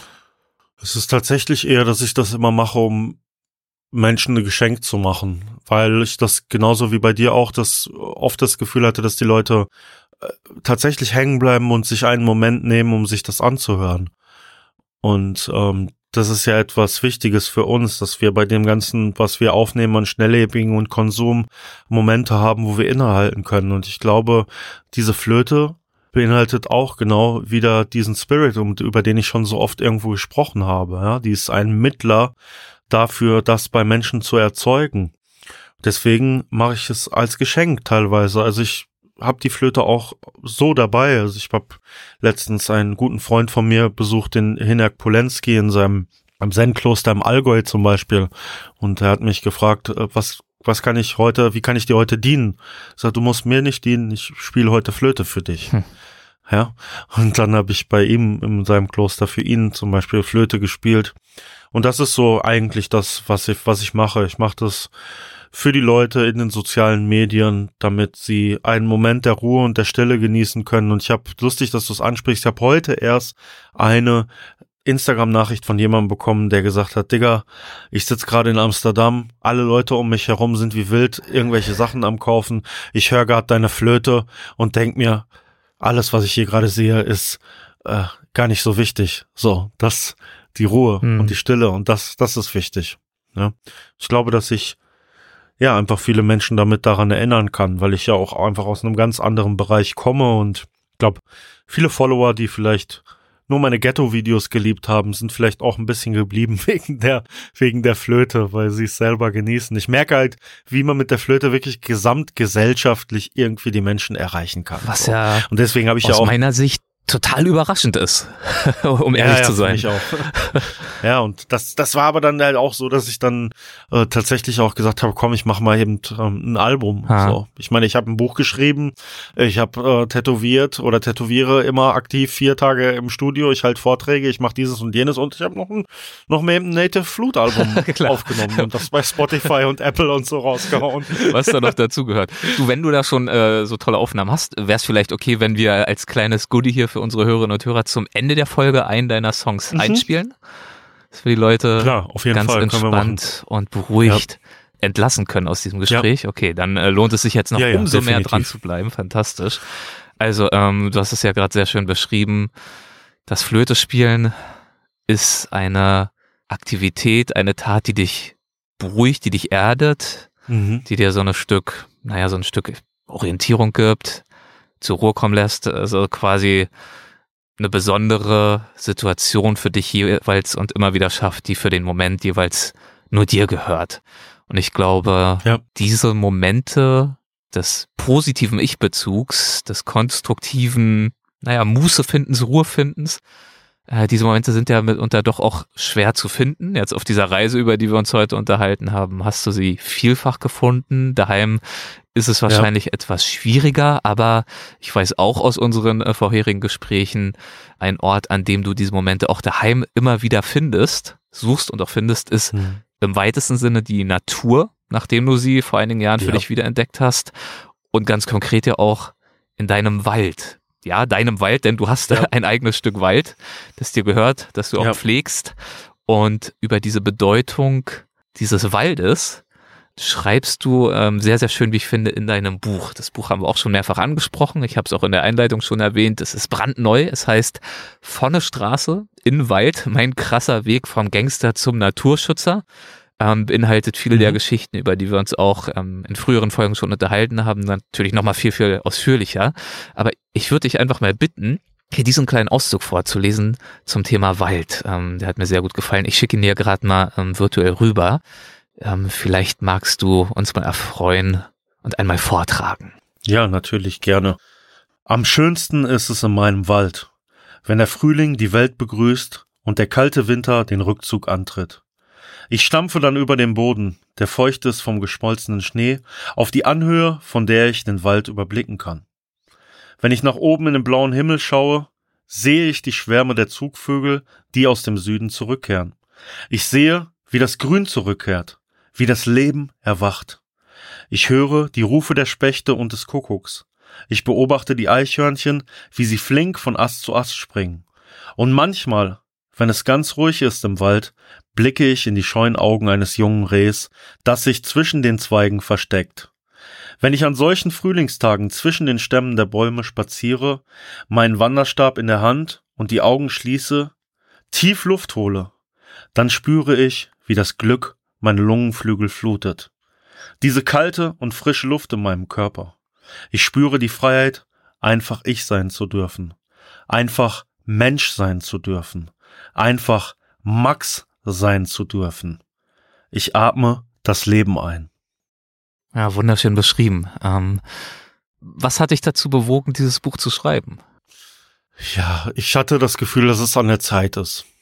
Ja, ich ich habe das Gefühl, dass ich eine lange Reise angetreten habe und an einem Punkt angekommen ist, wo ich mit Sicherheit, was meine Erfahrungen, die ich noch machen werde, noch lange nicht am Ende bin, aber wo ich zumindest einfach eine Lehre in mir mit der Natur füllen konnte, die ich auf verschiedensten Ab- und Umwegen immer gesucht habe und ja, es war eine Zeit, die Ab- und Umwege zu beschreiben und final auch das Gefühl, was ich gerade beschrieben habe, zu beschreiben, was mir dann auch Glück, Zufriedenheit und Ruhe gebracht hat. Das war eigentlich der Motivator dafür. Ja, es war eine lange Reise, hast du gerade gesagt. Dazu passt auch ein äh, Instagram-Zitat, das ich gefunden habe von dir aus einem deiner Posts. Da hast du geschrieben, in dem Fall, ja. also eine lange Reise kann man ja auf ganz viele Weise interpretieren. Äh, in dem Fall bezog sich, glaube ich, wirklich aufs tatsächliche Reisen, aber passt trotzdem zum Thema. Da hast du geschrieben, es fühlt sich an, als ob ich schon mein ganzes Leben reise. Inzwischen gibt es verschiedene Orte auf der Welt, an denen man mich mit Willkommen zu Hause begrüßt. Auch eine schöne Erkenntnis, oder? Wenn man das mhm. Gefühl hat, zu Hause sein, ja. das findet für mich an ganz vielen Orten statt. Daheim bei dir, klar, mit deiner Familie, du hast ja auch eine Tochter, du hast eine Freundin, hast du erzählt, ähm, bei dir im mhm. Wald und aber darüber hinaus auch noch an ganz, ganz vielen anderen Orten. Und gerade für jemanden, der sich so lange so verloren gefühlt hat, muss das ein mhm. wahnsinnig bereicherndes und reiches Gefühl sein. Ja, das ist es auch. Also das Glück, was ich teilweise bei all dem Stress, den man so in der westlichen Welt irgendwo hat, trotzdem in mir empfinden darf, weil ich diesen Ort entdeckt habe, weil ich diesen Ort gefunden habe, weil ich diesen Baum vielleicht auch symbolisch habe, in mir wachsen zu lassen. Das ist, das ist einfach für mich ähm, vollkommen und das gibt mir auch so viel Kraft, einfach ähm, weitermachen zu können und auch das Gefühl, einfach alles machen zu können, was ich noch machen möchte. Irgendwo. Ja. Ich sag immer, für mich ist es im Grunde genommen so, dass ich natürlich auch auf den Abwägen und Abzweigungen, auf denen ich gewesen bin, äh, öfters das Gefühl hatte, auch nicht hierhin kommen zu können oder das nicht schaffen zu können. Ich beschreibe im Buch eine Situation, wo ich eine, wo ich eine Waffe am Kopf hatte, zum Beispiel. Ich schreibe auch Untiefen in meiner Seele, die ich erlebt habe, wo ich mich wirklich, wirklich sehr schrecklich gefühlt habe mit mir selber, mit meinem Sein. Und wo schon oft auch wirklich der Moment da war, sich zu denken, es geht heute nicht weiter. Ja. Und ich glaube, dass das ist, das ist, das ist auch so ein bisschen ähm, das, was einem dann diese Energie und diesen Drive gibt, wenn man, wenn man das überkommen hat, so wenn man da drüber hinweggekommen ist, wenn man das hinter sich gelassen hat, wenn man diese Dinge ähm, überstanden hat, dann ja, dann, dann, dann fühlt man sich, dann fühlt man sich im Leben, dann fühlt man sich glücklich, dann fühlt man sich gut, wenn man, wenn man die Natur sieht und wenn man die Natur in sich spürt. So, das ist, das ist mein Gefühl, was ich habe. Ja. Ja, und von dieser Geschichte, von diesem Weg hast du uns ja in unseren vorherigen Gesprächen äh, bei Weltwach schon erzählt, hast viel davon mit uns geteilt. Die Folgen haben auch äh, viele Reaktionen erhalten. Viele Hörerinnen und Hörer waren hm. bewegt oder beeindruckt, weil du eben mit deiner Geschichte und auch deinen Sichtweisen zum einen sehr offen umgehst und damit aber natürlich auch vielen Erwartungen zuwiderläufst, die man vielleicht haben könnte, wenn man mhm. dir nur einen kurzen Blick Aufmerksamkeit schenkt. Und ähm, ja, ich freue mich, dass die ausführlichere Version dieser Geschichte, deiner Geschichte, nun also auch in Buchform vorliegt und äh, wünsche dir natürlich ganz viel Erfolg damit. Ja, ich, ich bin absolut wirklich glücklich auch mit dem äh, fertigen Produkt, weil in der Art und Weise und der Tiefe, wie es dort einfach auf diesen 300 Seiten erzählt wird, ja, habe ich es bisher noch nicht erzählt. Es sind so viele Momente aus meiner Jugend, meiner Kindheit, die beschrieben werden. Es wird auch ähm, ganz intensiv nochmal die Zeit im Rotlicht beschrieben, auch die Beziehung ähm, zu der ersten Prostituierten, die ich damals zum Beispiel kennengelernt habe. Auch nochmal in der Reflexion, so habe ich das auch noch nie erzählt. Ja, es, und es ist auch ein Leitfaden dafür, dass wenn man etwas in seinem Leben verändern möchte, wenn man Kraft in der Natur sucht, wie man selber das finden kann, aber was wir auch wirklich dafür tun können, um die Natur zu schützen. Darum geht es auch ganz aktiv. Ever catch yourself eating the same flavorless dinner three days in a row?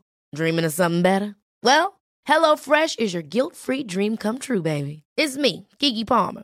Let's wake up those taste buds with hot, juicy pecan-crusted chicken or garlic butter shrimp scampi. Mm. Hello Fresh. Stop dreaming of all the delicious possibilities and dig in at HelloFresh.com. Let's get this dinner party started. Hey, it's Paige DeSorbo from Giggly Squad. High quality fashion without the price tag? Say hello to Quince. I'm snagging high-end essentials like cozy cashmere sweaters, sleek leather jackets, fine jewelry, and so much more. With Quince being 50 to 80% less than similar brands. And they partner with factories that prioritize safe, ethical, and responsible manufacturing. I love that. Luxury quality within reach. Go to quince.com slash style to get free shipping and 365 day returns on your next order. Quince.com slash style. Also ich habe Tipps auch dafür, wie wir uns verhalten können, was wir machen können, zum Beispiel, um den Wald, die Natur zu schützen. Ja, es ist eigentlich wirklich meine Persönlichkeit in einem Buch zusammengefasst. Max zwischen zwei Buchdeckeln. Ja. Fantastisch. Ja. ja. ehrlich. Also wirklich. Ja. Schön. Du, Max, das äh, war's für dieses Mal, für diese Episode. Wobei, äh, sei gleich dazu gesagt, entspann dich noch nicht zu früh, denn ich lasse dich noch nicht ganz in Ruhe. Wir haben nämlich vereinbart, liebe Leute, wir zeichnen jetzt direkt noch eine Folge für die Reiseflops auf. Du hast es ja vorhin schon angesprochen, unseren äh, Podcast Reiseflops, auch präsentiert von Weltwach.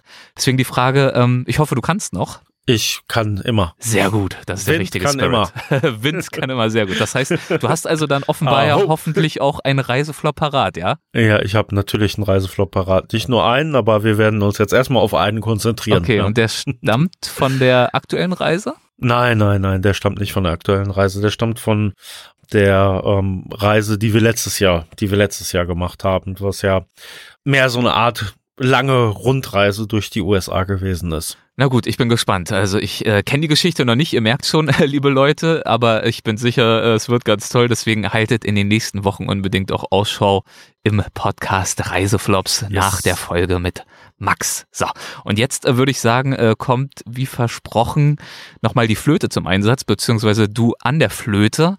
Hast du dir spontan schon überlegen können, äh, welchen Song du uns bereitstellen könntest?